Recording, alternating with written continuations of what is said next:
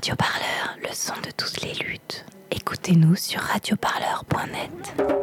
Depuis le 17 juillet dernier, des femmes de chambre de l'Ibis Batignolles, le deuxième établissement hôtelier le plus grand de France, avec plus de 700 chambres, tiennent le piquet de grève devant leur hôtel pour protester contre leurs conditions de travail, qu'elles qualifient d'impossibles. Tu travailles par pause, 30 chambres, 40 chambres, une seule personne. Donc on commence à 8h30, on finit quelle heure? On ne sait pas. Donc euh, on ne peut pas faire beaucoup de chambres tous, les jours. Tu fais beaucoup de chambres en chef de famille, tu cours, tu fais ça les enfants à l'école, tu n'as pas l'heure de sortie. Normalement en France, il y a l'heure, tu commences cette heure-là, tu finis cette heure-là.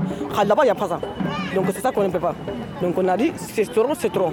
Le jeudi 12 septembre, elles sont venues sous le cabinet de la secrétaire d'État chargée de l'égalité homme-femme et de la lutte contre les discriminations pour lui rappeler sa promesse de s'emparer de la cause des femmes de ménage et des injustices qui leur sont faites. Marlène Chapa avait anticipé leur venue et s'était rendue sur le piquet de grève au petit matin. Après avoir échangé quelques civilités, elle a simplement rappelé qu'elle ne pouvait pas interférer dans les décisions des sociétés de sous-traitance, dont les choix favorisent pourtant des contrats abusifs qui fragilisent économiquement et physiquement les travailleuses. J'insiste énormément pour vous dire que du côté de Marlène Schiappa, il faut absolument euh, qu'on continue à l'interpeller et à agir parce que cette femme-là, elle prétend quand même euh, qu'elle est euh, favorable à l'égalité euh, salariale et professionnelle entre les hommes et les femmes. c'est ce pourquoi nous, on lutte depuis des années. Et or, c'est impossible de continuer à admettre l'existence de la sous-traitance quand on prétend qu'on défend l'égalité entre les hommes et les femmes. Voilà. Et c'est la sous-traitance, c'est en soi, c'est de la discrimination. Hein.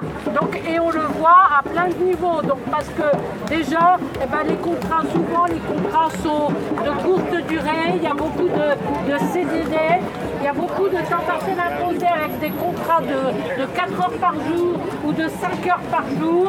Et euh, avec des charges de travail très importantes hein, puisque les femmes du Midi, on leur demande euh, de faire jusqu'à 50 chambres par jour et le résultat c'est qu'au bout de 5 ans, euh, ces femmes-là, très souvent, elles, ont des problèmes de santé graves, elles ont le dos cassé, et beaucoup sont obligés d'arrêter de travailler, et après elles ont des problèmes pour, leur retraite. Il y a l'heure de poser pour manger. Ils ne donnent pas manger, ils sont proposés les 2 euros. 2 euros. On a demandé est-ce que tu peux partir tu peux au restaurant? Tu peux prendre 2 euros les plats? C'est impossible. Même si proposé 5 euros, c'est mieux que 2 euros. Donc il ne peut pas. Donc on n'a pas, pas ça. En attendant, elles ont appelé à un boycott des hôtels qui appartiennent au groupe Accor via une page Twitter et une page Facebook.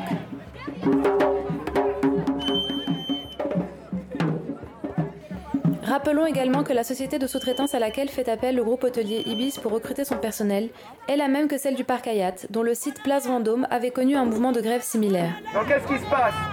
Euh, Le nettoyage est fait par des gens, mais il y a une limite physique. Et cette limite, ça oblige la personne qui fait le nettoyage à finir sur ses heures à elle, non payées. Et ça, les personnes avec papier, bon, ils résistent, hein, ils résistent, et à bout d'un moment, ils ne supportent plus. Au bout d'un moment, il n'y a plus que des sans-papiers qui acceptent de travailler trois heures et de ensuite travailler trois heures non payées.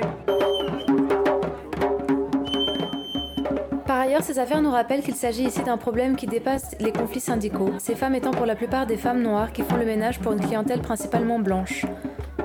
C'est toute une organisation de la société qu'elles mettent en lumière dans ce mouvement. Il y a beaucoup de nationalités là, j'ai entendu. Mali, Côte d'Ivoire, Haïti. Ouais, surtout. Surtout. Congo et tout. Congo, aussi. oui. Les Mauritaniens sont rentrés dans, l'hôtellerie. Ouais. que des femmes noires qui nettoient des chambres pour Au début, les oh, riches euh. Euh, Oui, il n'y avait que des femmes noires, mais ça commence à changer. Ça commence à changer avec les pays de l'Est, avec les Népalaises. Donc, ils commencent à recruter plus les Népalaises euh, et les gens de l'Est dans les grands hôtels. Par rapport à vous-même, vous savez, dans les grands hôtels, on veut voir la peau blanche. Donc, ils recrutent les, les Népalaises, les, les, les, gens de l'Est surtout. Ouais. Ça, ils vous le disent Non, pas du tout, mais ça se, ça se sait. On, ça se sait, on comprend.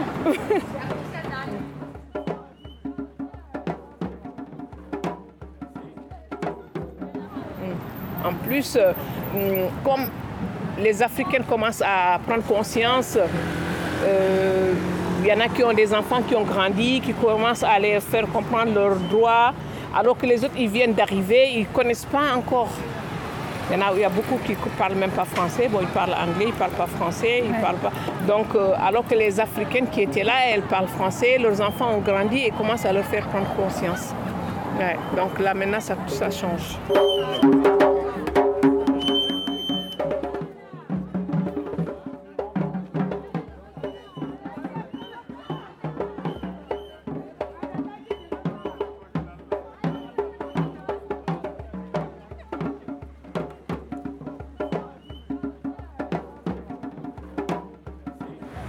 En fait, euh, Tabari, qui est par ailleurs syndicat à la CGT de la propreté, l'a harcelé, euh, il, lui mettait des avertissements à tout va. Et en fait, le conseil de prud'homme a annulé tous les avertissements et ils ont dit qu'en fait, le comportement euh, de, du monsieur était pénalement répréhensible. Ah, il est toujours pas pénalement répréhendé. Mais voilà.